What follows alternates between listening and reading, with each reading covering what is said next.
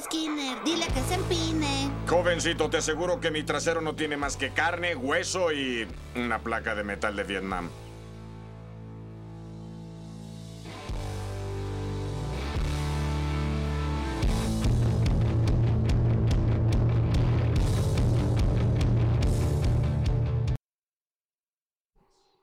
Bienvenidos a Cuentos en la Virgo Cueva, el podcast donde hablaremos de distintos acontecimientos. Entre ellos pueden ser casos paranormales, de criminología, extraterrestres y otros eventos, o todo lo que consideremos ser contado en la Virgo Cueva. Me acompaña, como hoy y siempre, el gran Cristian Frigo. Hola, soy Cristian Frigo, estoy aquí para hacer comentarios innecesarios, comentarios inapropiados y meterle un poco de humor a temas que realmente no lo tienen. Mi nombre es Mandy Potter y les voy a estar contando una historia como siempre, pero ustedes cómo andan, contéstenme en sus casas, bien, Mandy, mal, Mandy, del orto, Mandy. Yo me pongo muy contenta cuando leo sus comentarios respondiéndome cómo están hoy. ¿Vos cómo estás hoy?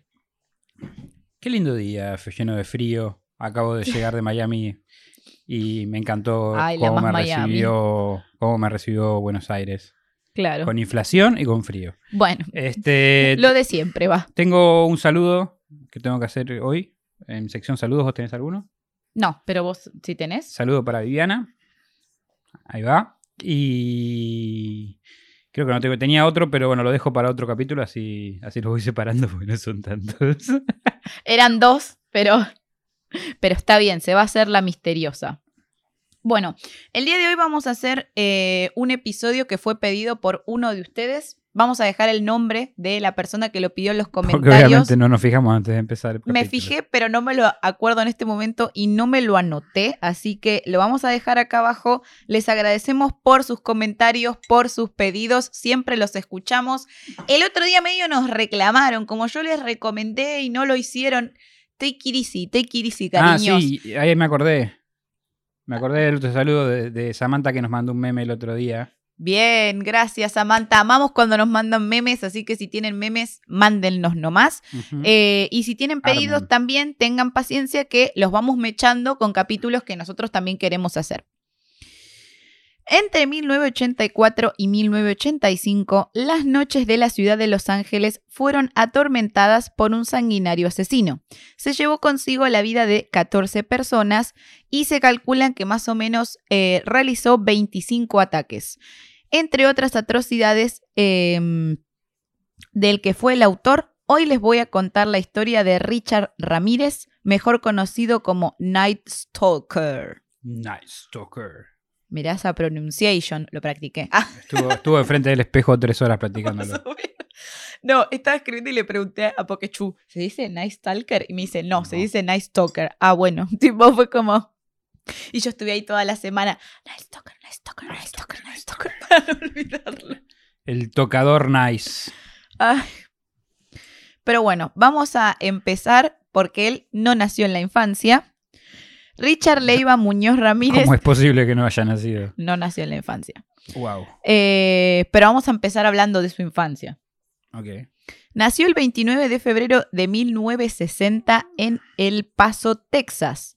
Fue el más pequeño de cinco hijos. Sus padres, Mercedes Leiva, quien trabajaba en una fábrica de zapatos, y Julián Ramírez, quien dejó su trabajo como policía en Ciudad de Juárez para dedicarse a trabajar en un ferrocarril al mudarse a Estados Unidos.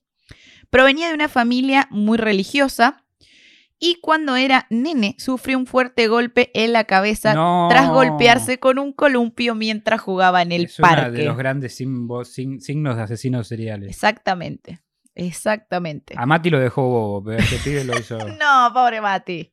Te queremos, Mati. Un saludo Ah, Ma- para Mati tiene Mati. una voz hoy. Diga salude, Mati. Hola. ¡Ay, tiene voz, Mati! Nuestro operador. Mati hace algún sonido de Mati. Ah. Para que ustedes también sepan cuáles son los sonidos de Mati. Le mandamos un beso a Mati que está tras las cámaras, es nuestro operador, es el que hace posible cuentos en la Virgo Cueva. Aplaudan, chicos, Che, ¿Qué aplaudan. pasó? Se cortó la. Sí. Uy, se acabó la pila justo. Ni, ni- ni el botón quiere aplaudir a Mati. No, no. Justo hoy no. Ustedes saben que nosotros en este canal a veces usamos el botón de aplauso cuando no tenemos comentarios porque es muy incómodo de lo que estamos hablando. Y justo en esta jornada de grabaciones va a ser todo incomodísimo, así que Ah. que nos haya fallado hoy el botón de aplausos es... Para el próximo capítulo lo voy a agarrar y voy a cambiar las pilas del botón de aplauso. No tenemos salvación, en otras palabras. Ahí está. Ah, ¡Vamos! ¡Volvió! ¡Volvió! Aplaudan, chicos, aplaudan. Eh.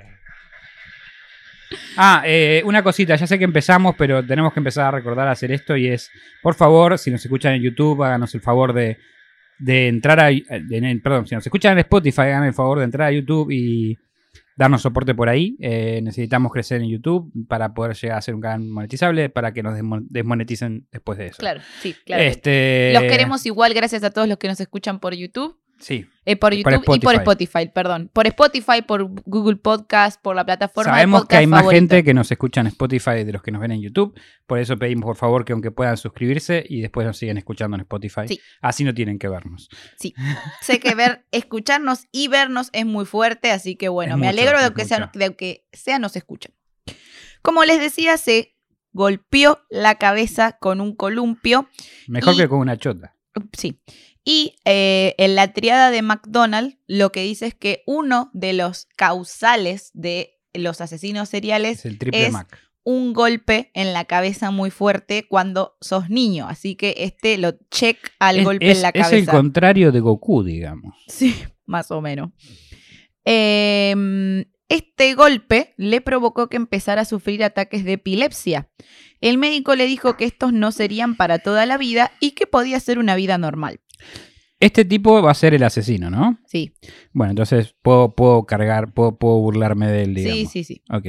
Pero esto le trajo muchos conflictos a la hora de relacionarse en la escuela. Para empezar, lo sacaron de su equipo de fútbol americano, lo cual generó una gran depresión en el niño. Pero era muy bueno en el equipo de breakdance. Hacía. No, ¿No? los epilépticos nos están cancelando ahora. Pero siempre nos cancelan en todos los capítulos. Sí.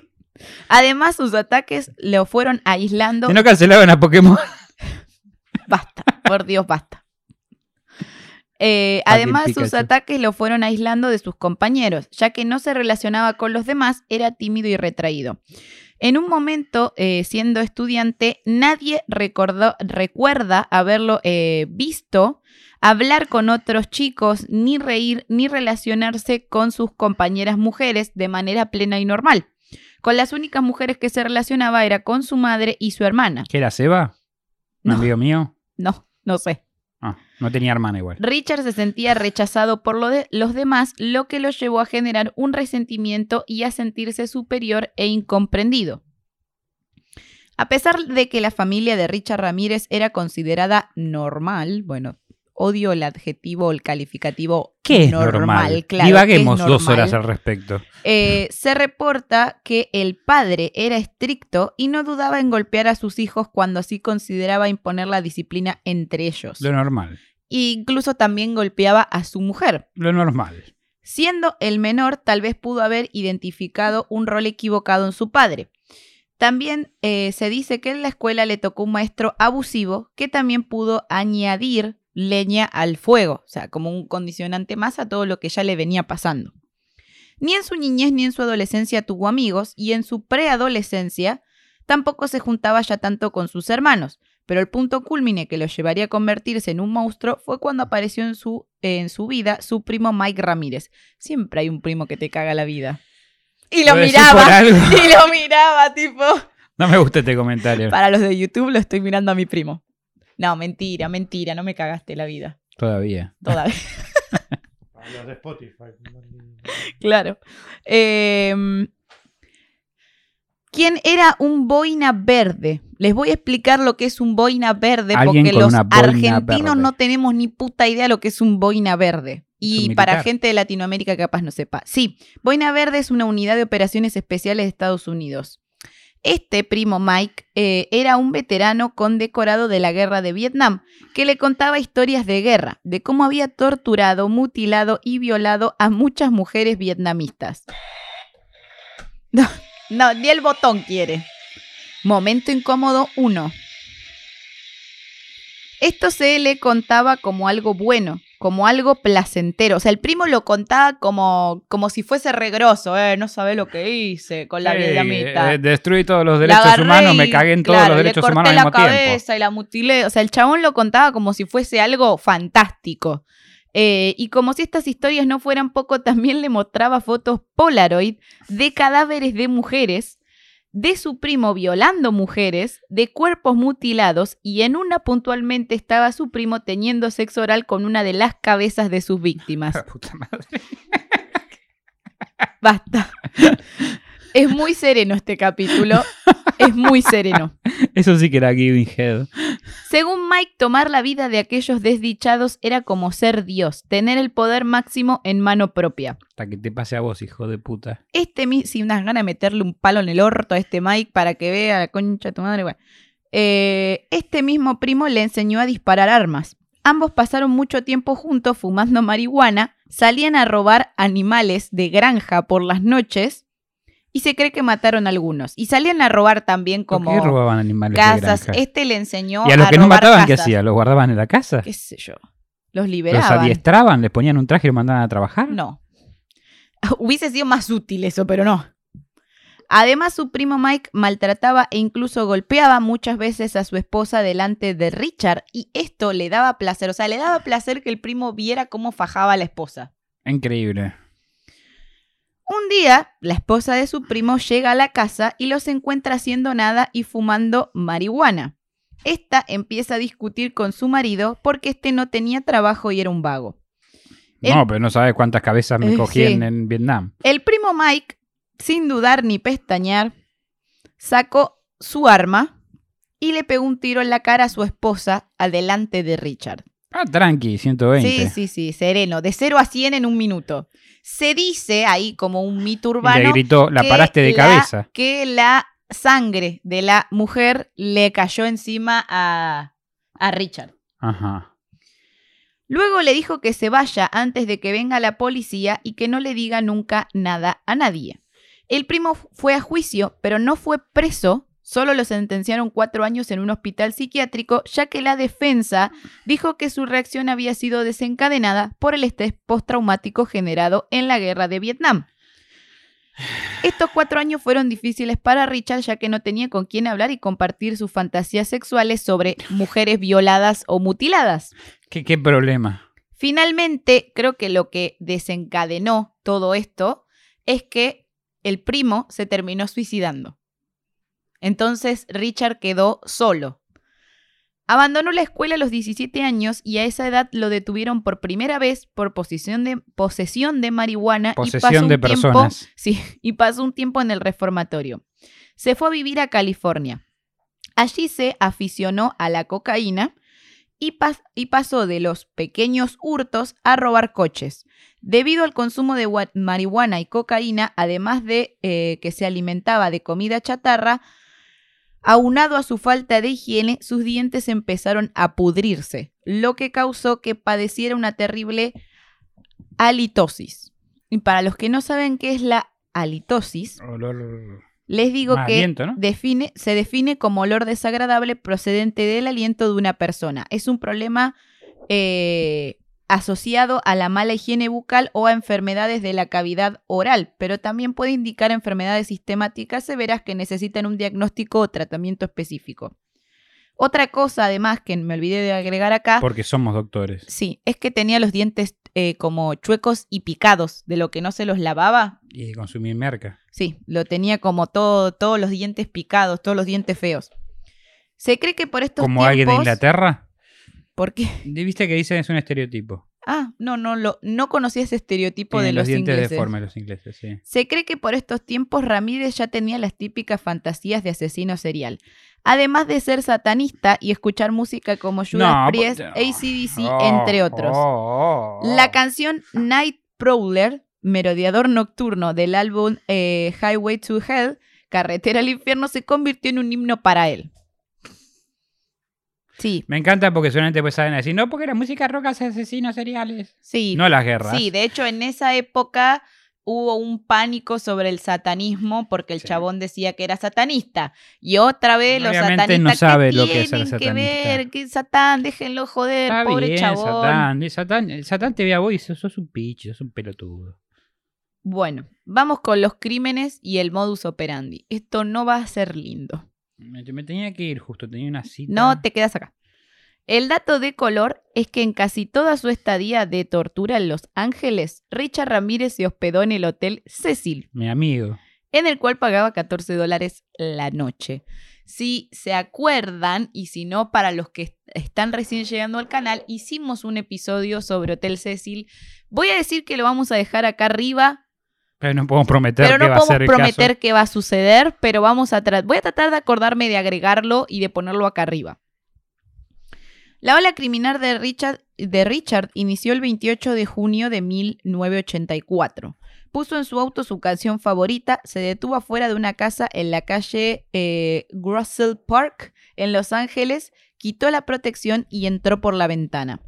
Allí vivía eh, Jenny Bicow, de 79 años, quien dormía en su cama. Fue violada y apuñalada en repetidas ocasiones. Su garganta fue cortada tan profundamente que casi quedó decapitada. Richard también saqueó su departamento. La Aprovechando, digamos. Claro, ya que de paso estamos. La policía estaba un poco desorientada, ya que no parecía ser acto de un asesino en serie, porque era un eh, Mm. asesinato improvisado. O sea, no, no Mm, no tenía características, claro, de ser Pero planeado. técnicamente todavía no era un asesino en serio porque la primera víctima Sí. iba a ser un asesino en serio. En realidad hay una víctima anterior a esta, que era una nena, pero recién se la adjudicaron en el 2010. Ok, estás en orden cronológico de lo que encontraron, digamos. Claro, sí. Ok. Eh, igual creo que a la del 2010 no la agregué, así que la menciono ahora. Este, Murió alguien en el 2010 que mató a Richard Ramírez. No, no, murió antes del 84 y Ah, le pudieron 2010 adjudicar con las se- pruebas de ADN en el adjudicó, ok. 2010. Perfecto. Y quiero agradecerle este dato a Badía porque estaba escuchando el capítulo de Richard Ramírez de Leyendas Legendarias y este dato no lo encontré en ningún lado y lo escuché ahí y lo recordé. Gracias, Badía. de Gracias, Badía, por tanto. Eh, perdón por tan poco. Eh, bueno. No tenía el orden de un asesino que sabía lo que estaba haciendo, pero aquí Richard Ramírez se detuvo luego de este asesinato. Podríamos pensar que es porque se llevó algún trofeo, esto no está comprobado, es una teoría mía, eh, y con el recuerdo de lo que había hecho le servía para volver de nuevo a ese momento, pero en algún momento el recuerdo de su crimen no fue mm, suficiente y necesitó ir por más. No sé si esto lo dejamos en claro acá. Es en como estuve en un asesinato y te extrañé, como un souvenir de viaje, digamos. Claro, los asesinos en serie o los asesinos que, eh, que tienen la pulsión de asesinar, eh, bueno, sí son asesinos, ¿no? Se llevan Creo que trofeos. repetiste lo mismo dos veces, pero sí, bueno, no importa. Se llevan trofeos que les hace recordar cómo mataron a su víctima y detalles de ese momento. Mementos. Y eso los sacía de volver a matar. O sea, no sienten el impulso de volver a matar porque se acuerdan de ese momento. Pero en algún momento eso deja de ser, de- pasa a ser insuficiente. Claro, como- es como comprarte un, un souvenir en Disney. Llegás y decís, quiero ir a Disney. Ah, pero tengo el souvenir, entonces todavía estoy bien. Pero después de un rato te olvidás, o sea, te chupa un huevo el souvenir, pero es una Sí, mierda. Después de un tiempo decís, ah, qué ganas de ir a Disney ¿Qué por ganas? otro souvenir. Sí, sí, Básicamente, es eso. Casi un año después, el 17 de marzo de 1985, asaltó a María Hernández en el garaje de su casa. Le pegó un tiro que le hirió en la mano, ya que ella tenía las llaves del auto en sus manos. Ah, qué puntería. O sea, ella estaba llegando a su casa por el garage, estaba entrando, el tipo le pegó al auto de ella, Ah, ella se bajó y cuando se bajó, él ya estaba abajo con el arma apuntándole a la cara. Ella tenía las llaves del auto en la mano, en el, en el dedo, y se las puso a ambas manos justo en la cara, como tapándose. El tipo le pegó el tiro y la bala de pedo le rebotó en las llaves. Ah, wow. Entonces ella agarró y se tiró al piso. O sea, como si le hubiese impactado la bala realmente y se hizo la muerta. Muy bien. Y el tipo entró a la casa por el garage. Ella empezó a, eh, empezó a correr para el lado contrario a la casa, pero escuchó otro disparo. Porque adentro de la casa estaba Dale Okazaki, que era su roomie, que escuchó el primer disparo y se asomó por la ventana a ver, Para ese entonces Ramírez ya había bordeado la casa y la vio asomándose por la ventana y le disparó en la cabeza y la mató. Oh.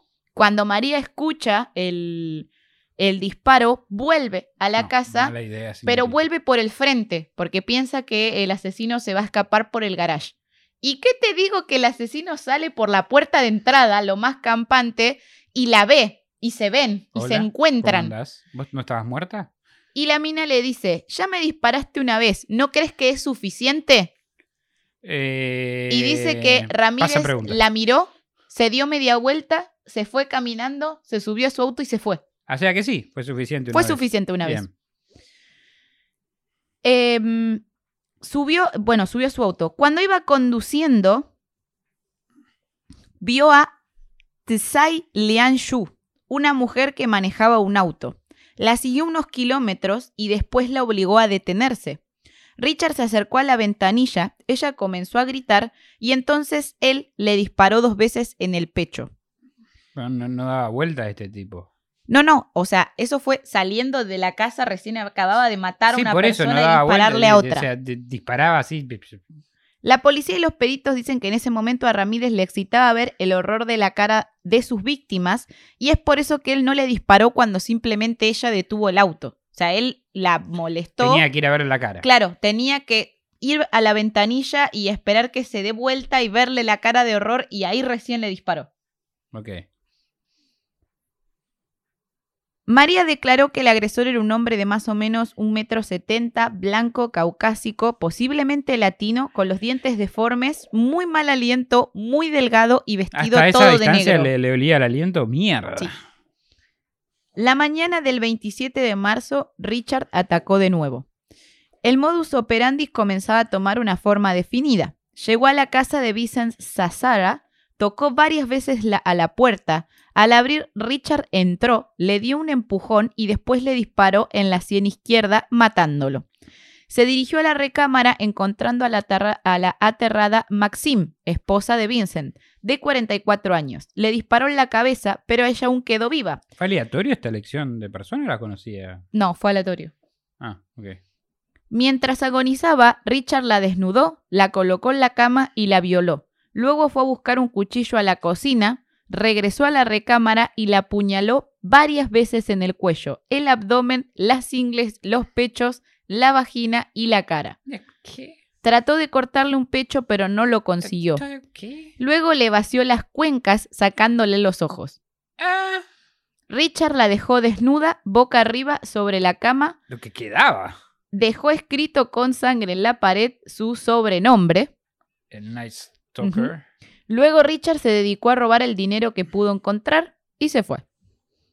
Encima, encima chorro. Sí, sí, siempre chorro, siempre hacía lo mismo. Pero vamos a ver que Asesino, violador, chorro. ¿Qué, qué tienes en el CV? el 14 de mayo Pelotudo. Ramírez volvió a las andadas, irrumpió en la casa de William y Lillian Doy, de 66 y 63 años. Ramírez le 63. disparó a William Doy justo encima del labio superior, provocando que la bala entrara a través de la lengua y destrozara la garganta. Después fue a la recámara donde estaba Lillian Doy. Abofeteó a la mujer que lloraba histérica mientras le gritaba Cállate puta o te voy a matar. Creo que igual iba a hacerlo. Sí, igual lo iba a hacer. Se la llevó a recorrer la casa para que viera a su esposo agonizante y le entregara el dinero y las joyas que tenían. Después la llevó de nuevo a la recámara, donde le arrancó la ropa y la violó mientras la mujer lloraba. Richard Ramírez se marchó dejando viva a la ¿Le mujer. dejó viva la mujer? Sí, la cual declaró de nuevo lo mismo, la misma descripción que María Hernández. Aún así, la policía no tenía idea. Partir, Podían oler el aliento de una cuadra de distancia, Sí. pero no tenían idea de a quién era. partir de este momento, la policía supo que estaban tratando con un asesino serial, pero seguían sin entender con qué clase de asesino, ya que el perfil eh, era totalmente desordenado. No podían determinar un rango etario, clase social o cualquier particularidad en sus Tuvieron dos personas que le dijeron el rango etario más o menos. No, no, altura. no, el rango etario de sus víctimas. Ah, no, está bien, era aleatorio, pero. Claro, o sea, era hasta este momento creo que todos los asesinos seriales mm, eh, atacaban de una manera más ordenada, eh, observaban a sus víctimas, las acechaban, tenían preferencias, no sé, por ahí por el rango etario mato niños de 5 a Pero 10 buscá- años, mato jóvenes. Sí, sí, entiendo, entiendo, eh, ese es el target de las víctimas, pero lo que voy es, busca a un latino con los dientes hecho mierda y aliento a sorete. Sí. Bastante Eh, sencillo. Pero también entre los puntos donde atacaba y sus víctimas no encontraban un patrón. Que Viste que todos era- los asesinos seriales random. tienen un patrón, no encontraban un Este patrón. era tan bobo que ni un patrón tenía.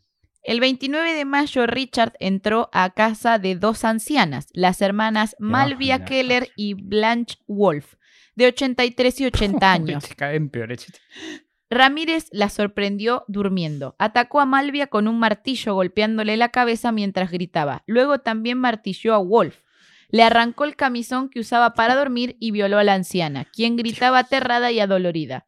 Luego la siguió golpeando con el martillo. Tomó entonces un lápiz labial y dibujó en el muslo de la inválida un pentagrama, una estrella de cinco puntas. Dibujó otro en la pared de la recámara. Después robó algo de dinero Me da vergüenza tomó tener un un pentagrama. ahora, aperitivo de la heladera, o sea, paró para merendar, tranqui. Bueno. Todo trabajo tienes que parar para, para comer el break. Y se fue, tipo como, bueno, ya está, adiós, a otra cosa. ¿Limpió los platos antes de irse? No.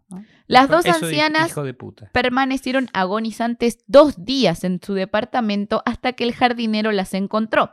Los médicos lograron salvar a Wolf, pero Malvia murió un poco después.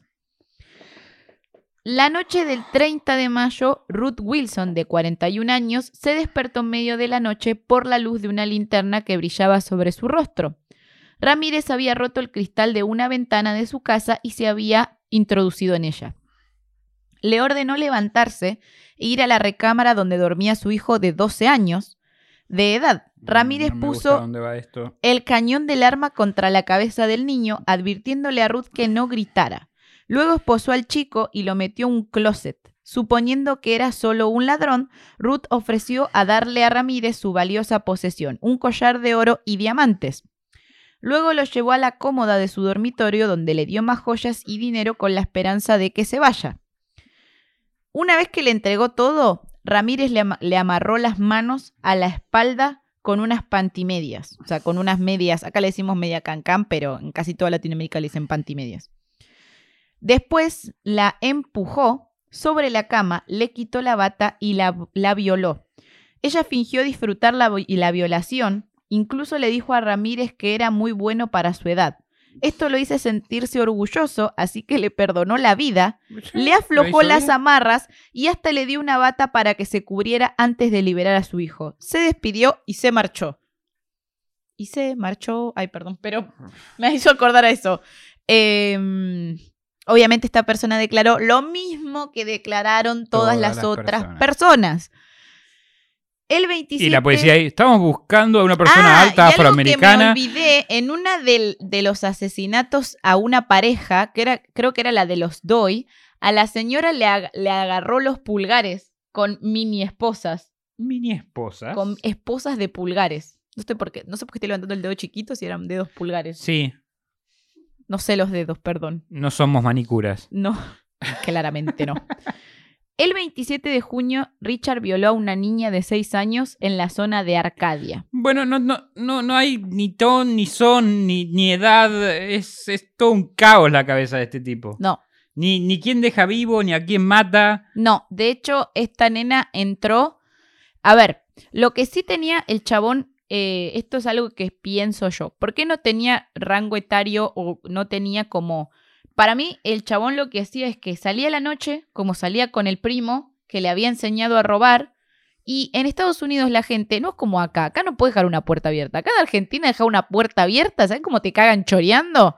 O sea, acá es un peligro dejar una puerta abierta. Ahí también te puedo asegurar en el sentido de este tipo. Bueno, pero este se sabe, Depende de qué zonas. se sabe, o yo por lo menos sé, que en muchas zonas y en muchos lugares de Estados Unidos la gente no cierra la puerta con llave. Sí. No sé ahora, pero lo he visto en muchas películas o lo he escuchado de muchas personas que no se cierra la puerta con llave. Mismo- Igual, mismo, la gente que no sé vive qué zona en se está dando vueltas, pero bueno, Los Ángeles tampoco es la zona más. No es una de las. Iba rotando más todo el tiempo de zona.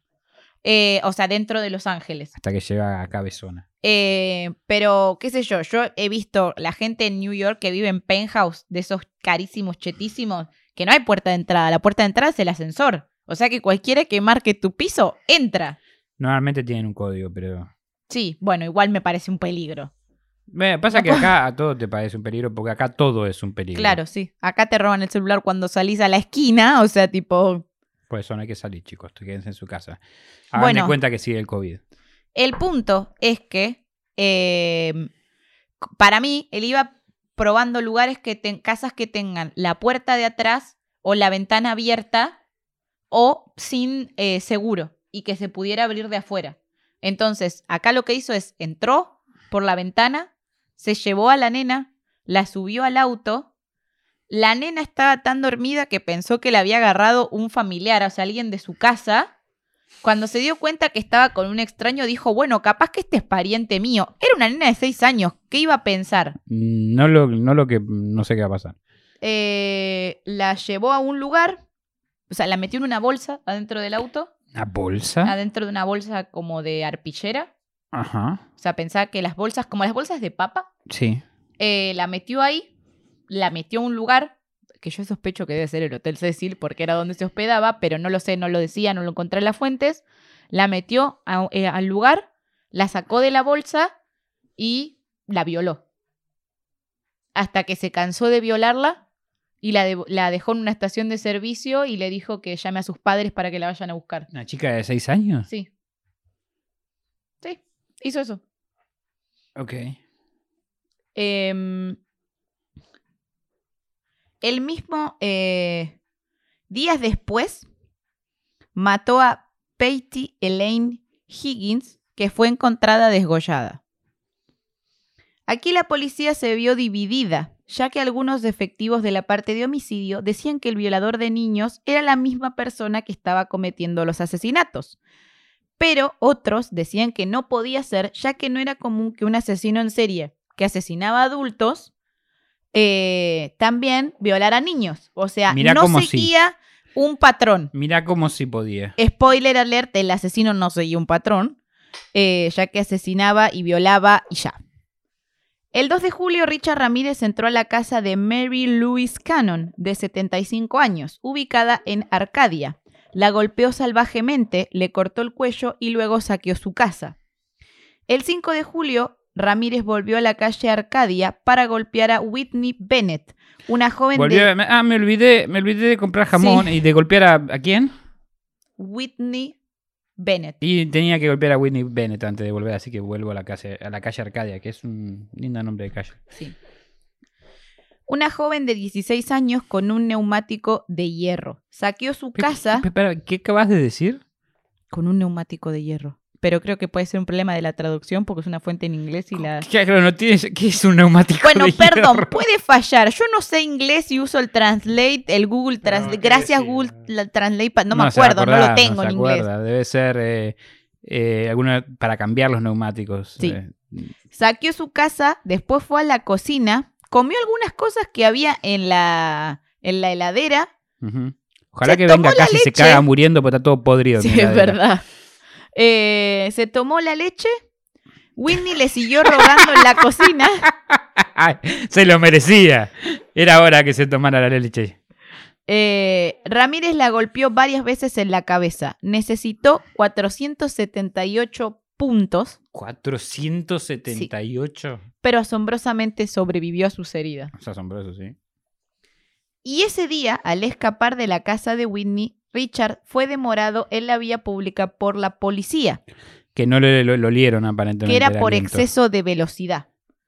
Entonces, la policía lo para y le pide los documentos, de- de- le pide los documentos del auto, eh, quieren revisar el auto, pero por la radio empiezan a escuchar eh, la alerta de que, de que esta chica había llamado al 911. No es 911 en Estados Unidos, ¿o sí? Eh, creo que sí. ¿Sí? No sé. Sí, porque... Creo que sí. Sí, sí, es 911. Bueno, sí. está bien. Ay, bueno, Matías, calvate, ¿eh? Ah. Este, y. ¿Para qué le dimos un micrófono? Sí, la verdad. ¿Para qué le diste? No, mentira. Este. em, entonces, cuando escuchó eso, para mí medio se le frunció el ojete Sí.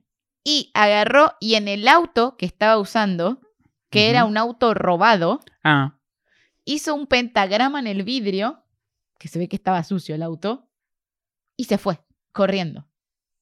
O sea, los policías lo tenían ahí y Sí. lo dejaron ir para, para porque llamaron a la policía. No, no, los policías lo estaban interceptando.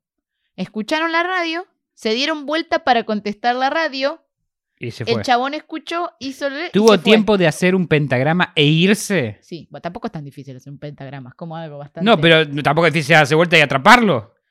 Cuestión que se fue, cor- cuando se dieron cuenta los policías, el chabón se había me di cuenta que como la ineptitud no es solamente en Argentina. Es como, No, no, no, es global la ineptitud. Sí, fuerzas policíacas bien entrenadas. Eh, el policía confiscó el auto porque se dio cuenta de que era robado, pero no dieron aviso ni al departamento eh, que se estaba ocupando del, del caso, ¿No sospecharon? ni a los investigadores que estaban a cargo. Simplemente se lo quedaron. Ah, pues te- Al tiempo, mucho más tarde, el departamento de homicidios que estaba a cargo del caso pudo reclamar el auto, pero este había sido guardado durante todo este tiempo al sol. Además, por ser un auto robado, eh, por el cual nunca darían con la patente ni con ningún dato de Ramírez. Cualquier huella que pudiese haber quedado o aportado el caso al estar en exposición al sol ya no podría haber sido detectada.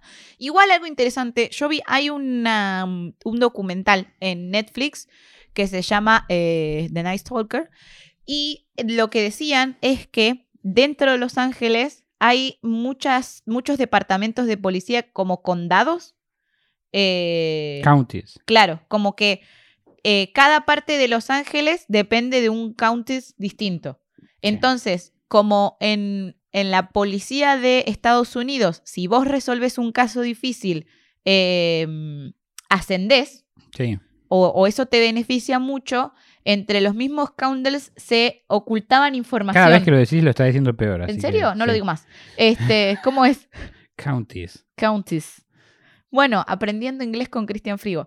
Eh, no se pasaban la información entre ellos porque todos querían resolver Me el encanta, caso. me encanta. Dejemos que la sigue- gente siga muriendo mientras yo me lleve el crédito. Exactamente.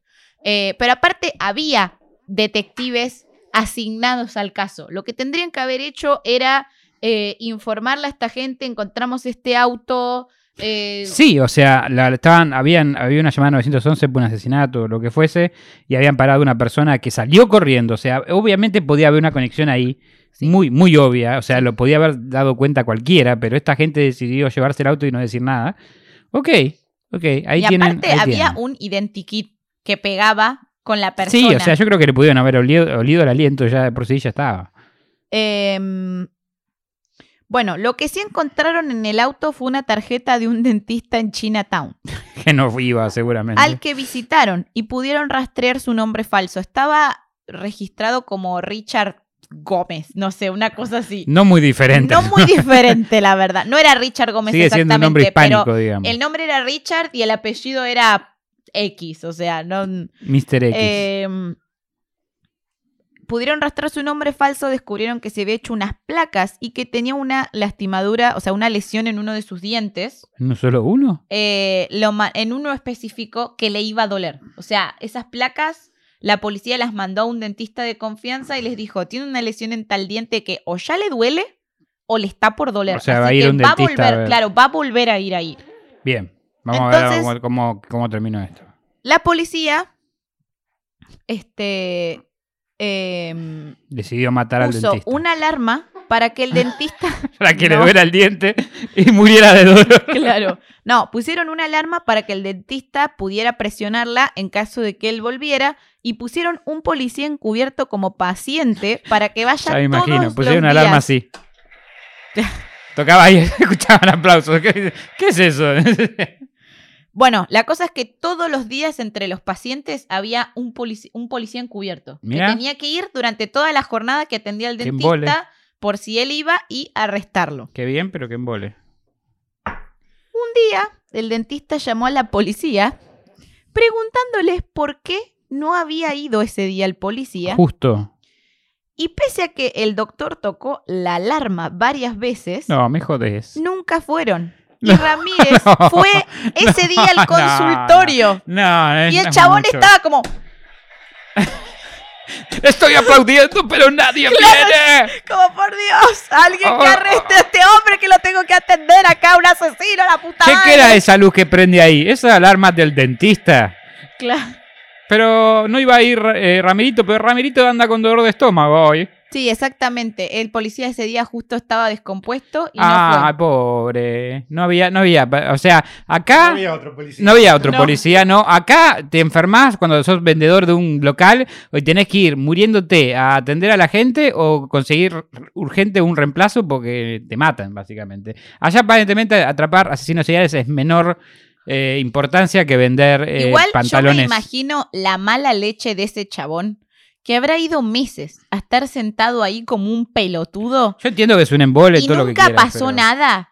Y dice, bueno, ya vine 45 días y nunca pasó No, nada. pero lo- igual, más allá de lo del flaco no yendo, que, que hayan puesto una alarma que. Tengo una diarrea galopante. Bueno, no voy hoy, me quedo cagando en mi casa. Total, si no vino en 41 días, mirá si justo Pero iba a venir hoy. a alguien en su lugar. Y bueno, sí, hay que ver si el chabón avisó que no iba a ir. ¿Qué sé yo? Como no, no, sé. va a avisar, eso tiene que hacer cualquier persona, No cualquier sé, trabajo. La, cosa es que la policía estaba más caliente po- porque podrían haberlo atrapado, pero no. Estaban calientes por su propia ineptitud, estaban sí. calientes con ellos mismos. Pusieron una alarma y nadie le hizo caso también. No, estaba desconectada.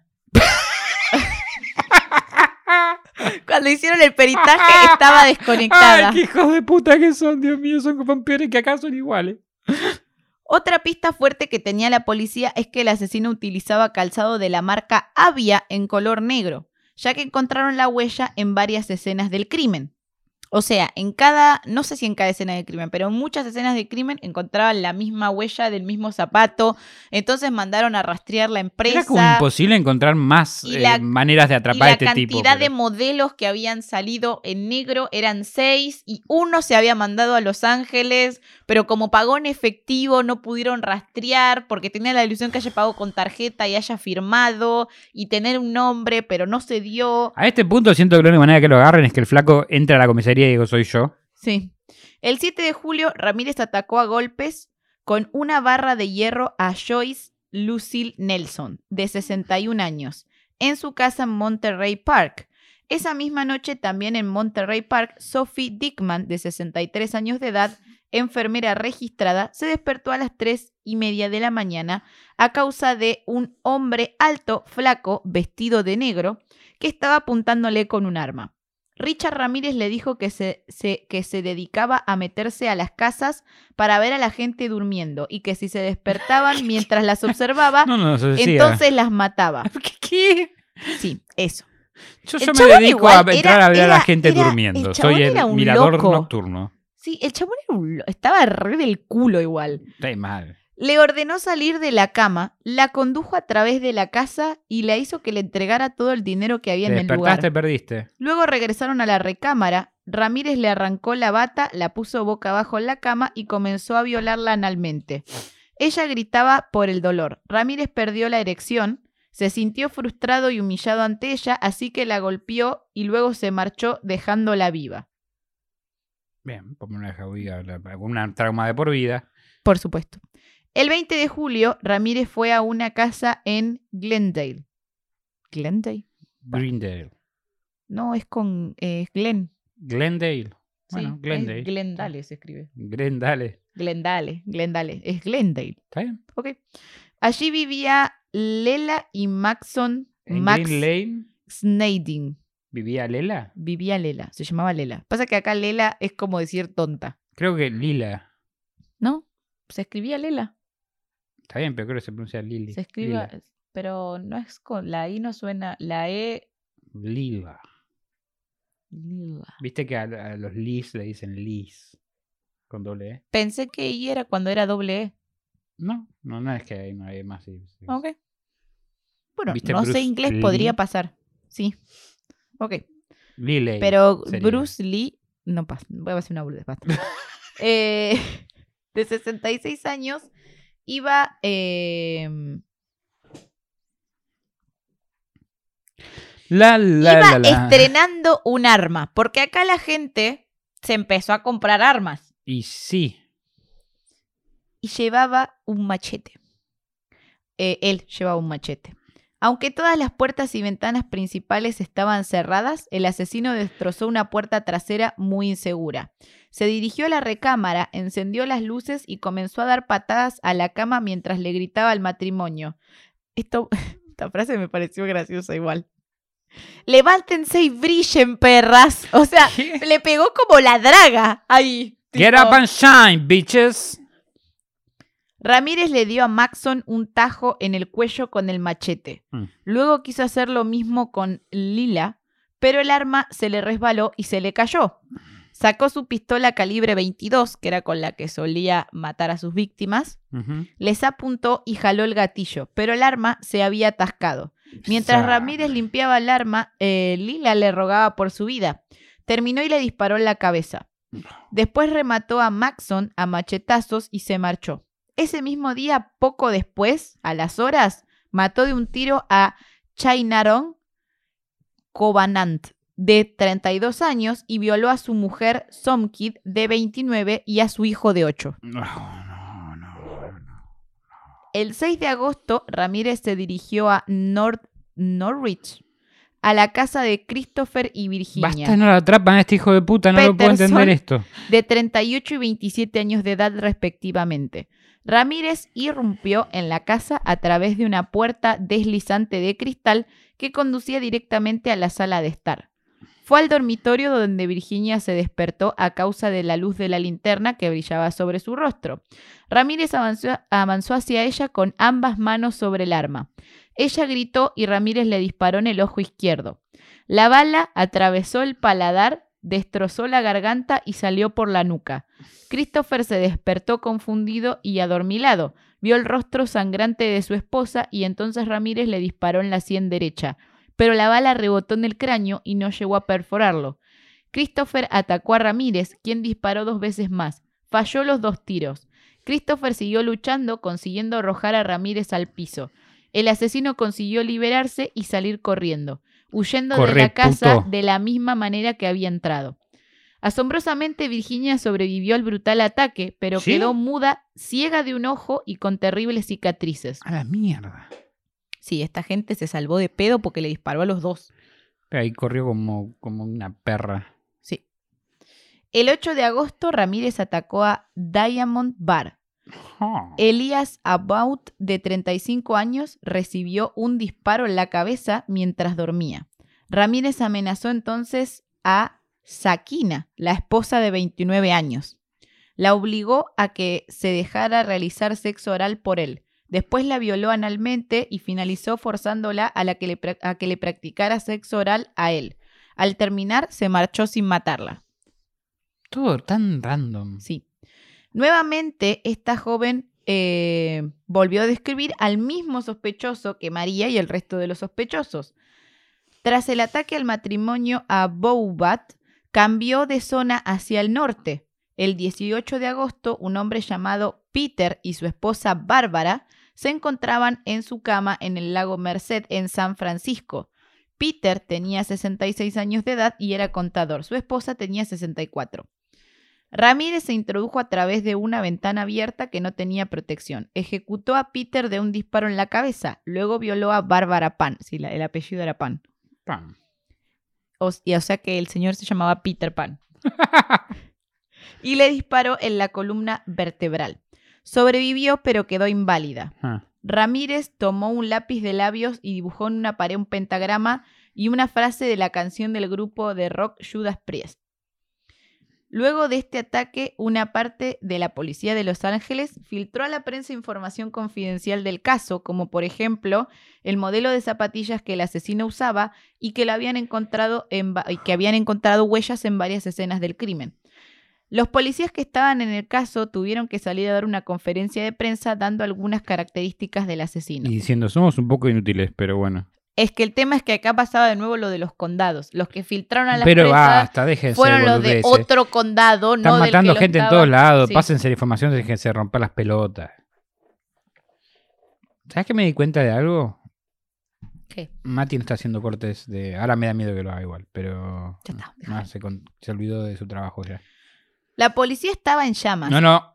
No, ahora te la bancas. Se rompe, te cago a trompa. A los Así es, detectives funciona el mundo. no les hacía gracia que el asesino... ¿Está bien? Vamos a ver qué pasa. Estoy hablando. Ah, tío, la otra se enojaba, tío, estoy hablando. Eh, decía, la policía estaba en llamas. A los detectives no les hacía gracia que el asesino supiera los datos que ellos tenían sobre él, sobre todo porque sabían que el asesino seguía las noticias y los periódicos. No sirve de sí. Y esto desató muchísimas Cambió de zapatillas, cagó toda la información que tenía. Sí, no, no solamente eso, habían filtrado más eh, detalles que tenían o más sospechas que tenían, incluso que tenían hecho un identikit, tenían dos dibujos que habían mandado de esos dibujantes que le preguntan a la víctima ¿Y cómo que era la la- ¿Era parecido? eh, más o menos. Eh, el punto es que eh, la policía hasta ese momento no quería revelar nada porque no quería que el asesino su- supiera lo que ellos sabían, Mm. porque al estar atrás de una pista, si ellos saben por dónde están, le dan ventaja. Sí, sí, yo creo que igual la policía lo tiene que haber hecho era conectar la alarma que le pusieron Sí, al dentista. al dentista. Hijo de puta. Eh, pero esto que se haga tan público y que se meta a la prensa desató muchísimas denuncias o pistas falsas que volvieron mm, eh, más engorrosas la investigación. Muchas mujeres llamaban diciendo que lo habían visto o incluso que sus ex maridos lo habían hecho solo para desbeneficiarlos. Y hay una que me dio mucha gracia que está en el documental de un chabón que dijo que denunciaron a un tipo que era exactamente igual y fueron con toda la ilusión de que lo habían atrapado y cuando llegaron era un chabón que posta era igual de cara, pero era enano. Entonces el policía decía re frustrado, es exactamente igual. Podemos Pero atraparlo es igual. enano, es solamente un poquito más bajo. enano. Y el identikit dice que medía, claro, que medía unos 70 y era flaco y este es un enano, tipo. Yo me imagino, yo me imagino la frustración de esa persona igual. Eh, la policía investigaba todas las denuncias por más que fuesen falsas. El 24 de agosto, Stalker o Stalker atacó a otra pareja, esta vez en Mission Viejo, eh, a 50 millas del sur de Los Ángeles. William Carnes, de 29 años, acababa de irse a dormir con su novia. Ramírez se metió a la recámara y le disparó a William, hiriéndolo gravemente. Su novia despertó y Ramírez la tomó del cabello arrastrándola por el suelo, le ató las muñecas y los tobillos con unas corbatas. Ramírez le preguntó si sabía quién era él. Acá ya deliró. El estrellato. Estrellato, claro, tipo Ted Bundy se creyó, no ¿Sabes sé. quién soy yo? Y le dice, Claro. ¿Sabes quién soy yo? Me como que me paren para una multa medio. ¿Sabes quién soy yo? El de cuentos en la Virgo Cueva. Claro, igual yo soy tan conchuda, tan conchuda. A mí no me importa, yo ya estoy ahí, ya estoy jugada. A mí me preguntás, ¿sabes quién soy yo? Y yo te digo un pito corto, pelotudo. si No, me vas a ahí, matar, eh, matame, pregunta- forro. Vos sos él, pregúntame quién soy yo. ¿Quién- ¿Sabés quién soy? Un boludo. Yo atiendo boludos. También. Acá tiene que ir al FM de Atiendo Boludos. Atiendo boludos. Atiendo Boludos. Eso es un Eh. boludo. Ay, Dios mío. Menos mal que a mí nunca me pasó una desgracia, porque posta me matarían por, por forra. Como a mí lo traje que me quisieron robar. Así. Y lo apuraste al chorro. Sí, le dije, me dijo que tenía un fierro, le dije, mejor que lo uses si no te lo voy a meter en el culo. Es de familia el carácter del orto. En situaciones en las que tenés que rogar por tu vida, nosotros ¿qué hacemos? Incitamos a que nos maten. Estaba muy enojado ese día. El flaco se fue mirándome así como... Ay, bueno. Em, le preguntó, ¿sabés quién soy yo? Un pelotudo. so- Ay, ay, que me Boludo. renoja. No puedo. Ah, Bueno, eh, le preguntó si sabía quién era él. Ah, basta. Johnny le decía Em, Brad Pitt. Y la chica respondió el merodeador nocturno, con Ah, lo mira, cual sabía, quedó eh. muy satisfecho. Y sí, todo el mundo sabía, todo, toda- Todo el mundo sabía quién era, menos la policía. Claro, no, pero digamos que la gente estaba alerta, la gente tenía miedo, empezó a cerrar la puerta de sus casas como el orto, pero la empezó a cerrar, Sí, bastante mal las empezó empezó a comprarse armas, tipo como que estaban Nadie las usó alerta. hasta, hasta ahora. Vos me decís que siguen comprando armas, pero Sí. nadie le disparó. No, no- Buscó dineros y joyas en la casa, pero casi no encontró nada. Esto lo molestó. Regresó donde estaba la chica, la desnudó y comenzó a, vio- a violarla. Tras penetrarla vaginalmente, también la violó analmente. Para liberarse del ataque y del dolor, la mujer le dijo que ella sabía dónde había algo de dinero guardado. eh, y él le hizo jurarle por Satanás. Le dijo, júralo por Satanás. ¿Sabes qué es eso? Solamente, o sea, no tiene sentido eso. Ella juró por Satanás que estaba diciendo la verdad. Ramírez dejó de penetrarla, encontró el dinero y le exigió a la chica, jura tu amor por Satán. Me encanta Satanás. ¿Qué pedo tenía este tipo? No, sí, un pedo místico. Ramírez la arrastró otra vez por los cabellos, la hincó frente a él y la obligó a practicarle sexo oral. Tras la felación, volvió a violarla. Al terminar, le apuntó con la pistola, ante lo cual la chica gritó y cerró los ojos. Ramírez se rió de ella, guardó el arma y se marchó. Encima la pelotudea. O sea, ah, por favor. Ay, no, pero ¿Cómo ahora te que lo agarren y un se lo palo en el entre culo, 20 sí. personas. Mientras Ramírez se iba, un adolescente que había estado trabajando en su motocicleta en el garage de sus padres vio el automóvil Toyota color naranja con el que el asesino estaba circulando por su vecindario. Le pareció sospechoso, por lo que anotó el número de matrícula. A la mañana siguiente llamó a la policía y los alertó sobre el automóvil. Con el número de placa, la policía pudo determinar que el vehículo había sido robado en Chinatown, en Los Ángeles, mientras el propietario cenaba en un restaurante. Se puso un aviso sobre el coche y dos días más tarde lo localizaron estacionado afuera de un McDonald's. Al localizar el Toyota naranja, pudieron tomar huellas digitales y dar con el nombre de Richard Ramírez, y es ahí donde pusieron en alerta a toda la comunidad mediante una conferencia de prensa. La policía hizo un anuncio masivo, publicaron su nombre y su fo- fotografía. Organiza- organizaron una vigilancia alrededor de la estación de autobuses que sabían que era la que Ramírez usaba, esperando eh, interceptarlo. ¿Cómo, Pero le avisaron que iban a estar ahí, básicamente. Sí, en realidad suponían que se iba a tomar el palo de Los Ángeles y dijeron, vamos a poner todos efectivos acá, cosa de que si se quiere escapar, No, ok. no pueda. Aunque sabían que había mucha posibilidad de que este ya estuviera fuera de Los Ángeles, su cara estaba en todos lados, en todos los periódicos, carteles en la calle. eh, Remeras, stickers. y pasó lo menos eh, eh, inesperado. ¿Lo Richard menos Ramírez. inesperado sí, o lo esto más es inesperado? Richard Ramírez inesperado. estaba en un autobús huyendo a lo de su hermano.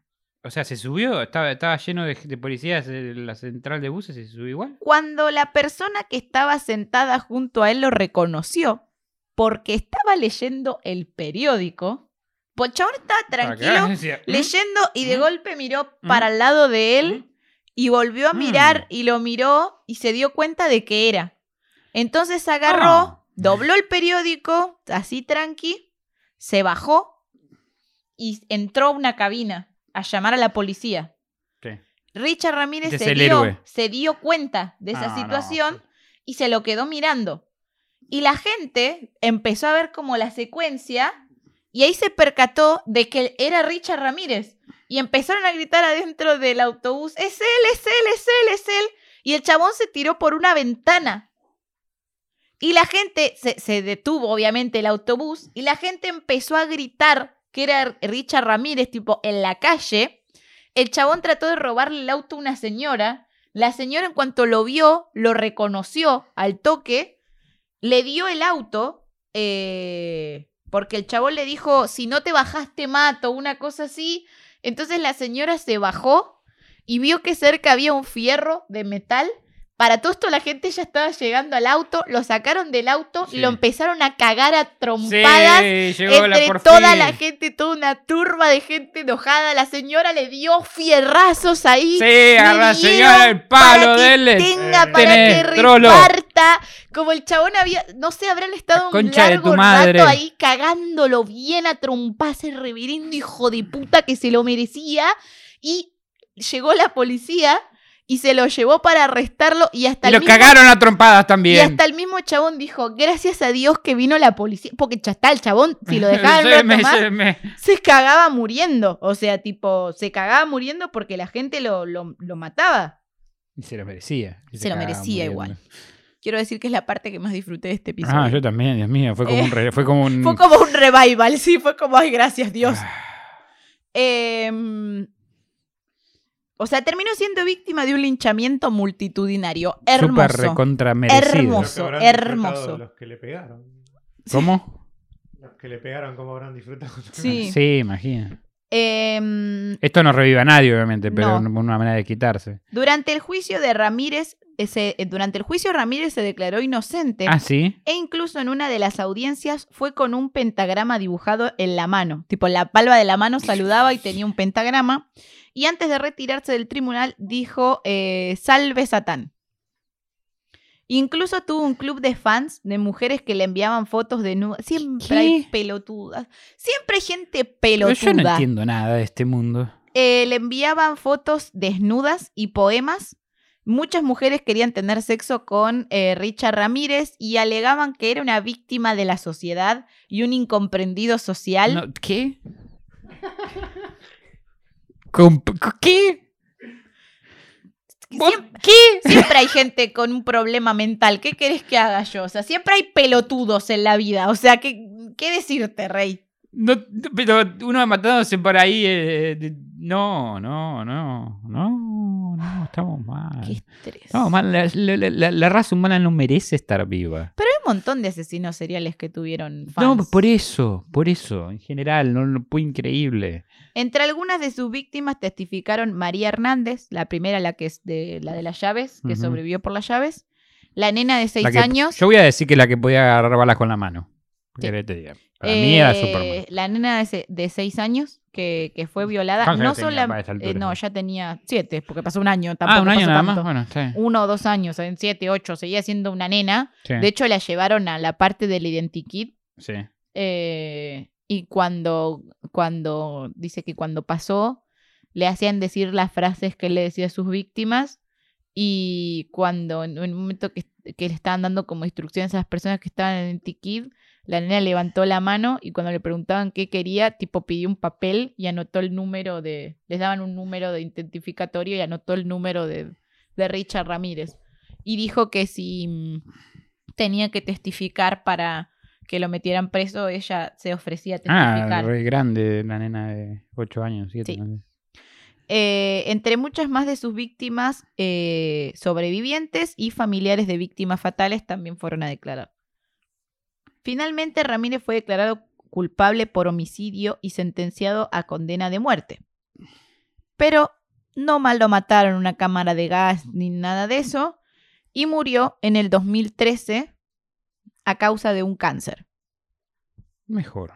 Como dato de color, se casó con una de sus fans en el 96. Me estoy yendo yo. ya. Sí, Ese es el último dato de color, ya está. Se murió, listo, chau. Si sos fan de este hijo de puta, No, creo que queden fans de este chabón hoy en día. si fuiste fan de, de- de- Si estás en el otro mundo, igual me indignás. ¿Por qué me gritas? No te grito a vos. Ah. Es que se escucha muy fuerte. Eh, nada, así que esta ha sido la historia de Richard Ramírez, The Night Stalker. Eh, nada, una persona con muchos problemas mentales. Eh, tuvo ¿Vos decís? Y digamos que tuvo todo en su infancia para llevarlo a ser quien era. No, tuvo una- un golpe en la cabeza y un pelotudo. No, bueno, el padre que lo golpeaba y que golpeaba a la pero los madre, padres y que golpeaba, era introvertido, no tenía No. amigos, era como que era una sumatoria de, del... Tenía todo para ser asesino serial, o sea... Sí, pero no toda la gente que le pasa eso es asesino serial. No, obviamente. Hay un montón de gente que No tiene se un montón... No, obvio, ya lo sé. Nada justifica Eh, esto. Hablando en cuando hablamos de las características de un asesino serial, me refiero a eso. Eh, pero bueno, nada, estoy impactada por las fans, más que nada. No, yo estoy indignado por los fans. Pero bueno, Hay, que compartir todo. el mundo con todos, aunque no queramos. Con todos mangas de pelotudos. Vamos Bueno, a ver qué tan fans eran si las agarraban a ellas o a algún familiar suyo.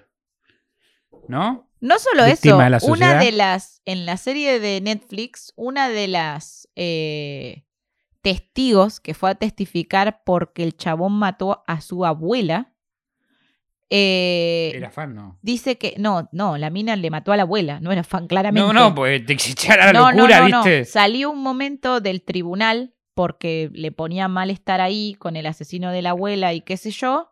Y cuando salió vio a un nene que estaba afuera llorando. Y pensó, uy, capaz que es un, un este, Una víctima. una víctima o familiar de una víctima. Y cuando el nene se arremangó, tenía un tatuaje con un pentagrama ¿Nene de qué edad? de 19, 18 años. Ah, no, era un Bueno, adolescente. un adolescente. Y la mina se dio cuenta de que estaba llorando porque lo estaba por declarar culpable. Tipo, y se quedó como. Pero a ver, ¿qué, qué, qué, qué había en La este se- tipo la que generaría quedó- fan, o sea, fandom? O sea, era un Eh, asesino, violador, Mira, ladrón. porque, porque a la gente estúpida le atrae el típico chico malo. Es eso. Y lo, Eso explica la mala suerte de tú en mi vida. eh, el típico chico malo y el tema de que sea satánico. Y hay mucha gente que idealiza el satanismo como algo, como, oh, es satánico, como algo bueno, como algo que está bien, como algo fantástico. No el satanismo de verdad, el satanismo es la ideología de la gente, lo que es el satanismo. Y hay gente que lo perpetúa y después... 90% de la cosas- gente que habla de satanismo no tiene ni idea. no, claramente. El 90% de la gente que habla del satanismo o admirándolo, sí, estoy hablando de gente estúpida, no gente que realmente se considera satanista, o eh, lapidándolo, no tiene idea de satanismo. No. Claramente, no de satanismo. Pero bueno, nada, a la mina le impactó. por lo menos no de la iglesia de el- Satán. a la mina le impactó ver a un fan del asesino de su abuela. Y yo lo hubiese cagado a también, yo- yo lo trompada. hubiese cagado a cagado a trompada, yo lo hubiese trompada cagado a directamente. La agarraba ahí y le le- decía, nene, te llegó la hora, amigo. No, yo le hubiese dado, siendo como soy, yo hubiese sacado todo mi lado docente y le hubiese dicho, ¿sabías que tenés un tatuaje del asesino de mi abuela? ¿A vos te hubiese gustado que maten a tu abuela y yo esté faneando al asesino de tu abuela, la concha de tu madre? Y él le hubiese pegado un, cache- un cachetazo, agarraba el, el sable, sable láser y le decía así, y esto ten el culo. pendejo pelotudo, ¿eh? Anda a lavarte el orto, forro. Bueno, anda a ver los Teletubbies, la concha de tu madre. bueno. Anda a escuchar Mike. Ah, no, no existía. Esa soy yo. Anda a esperar a Este- que hagan My Chemical Romance y escuchalo. Claro. Ay, pero no, no bardiemos a My Chemical Romance. No, A estamos me- Es una banda bastante emo. Mi re, mi, mi re fan de My Chemical Romance. Bueno, eh, listo, ya está. Esto ha sido todo por hoy. Basta. Nos estamos yendo, estamos muy enojados en este momento. Creo que es momento de terminar. Cristian Frigo, ¿por dónde te encontramos? Me pueden encontrar por Instagram como Virgo Frigo con doble E en vez de una I. O me pueden encontrar eh, por YouTube y Spotify eh, para escuchar mi disco eh, Tres Tites Tetris por bajo mi nombre, Cristian Frigo, con CH. A mí me pueden encontrar en Twitch, Instagram y YouTube como Mandy Potter Ock. Eh, y ah, Y a los que no puedo encontrar, aparentemente son los policías de este hijo de puta durante Sí, mucho y- tiempo. Y esto ha sido todo. Eh, ya saben Dame que si quieren, segundos. que si quieren este, recomendarnos casos o comentarios o, lo O que quieren quieran, saludos o pueden lo que sea. escribirnos a cuentos en la gmail.com. Los queremos mucho, les agradecemos por haber estado del otro lado y eh, Eso fue todo. Por colorín colorado, este cuento Este asesino ha sido linchado. se ha acabado. Bye bye. Chao, chao. Gracias por acompañarnos nuevamente en otra emisión de Cuentos en la Virocueva. Si les gustó, no se olviden de suscribirse y darle like. Y si no les gustó, recomiéndenlo para que otra persona también se coma el garrón como ustedes.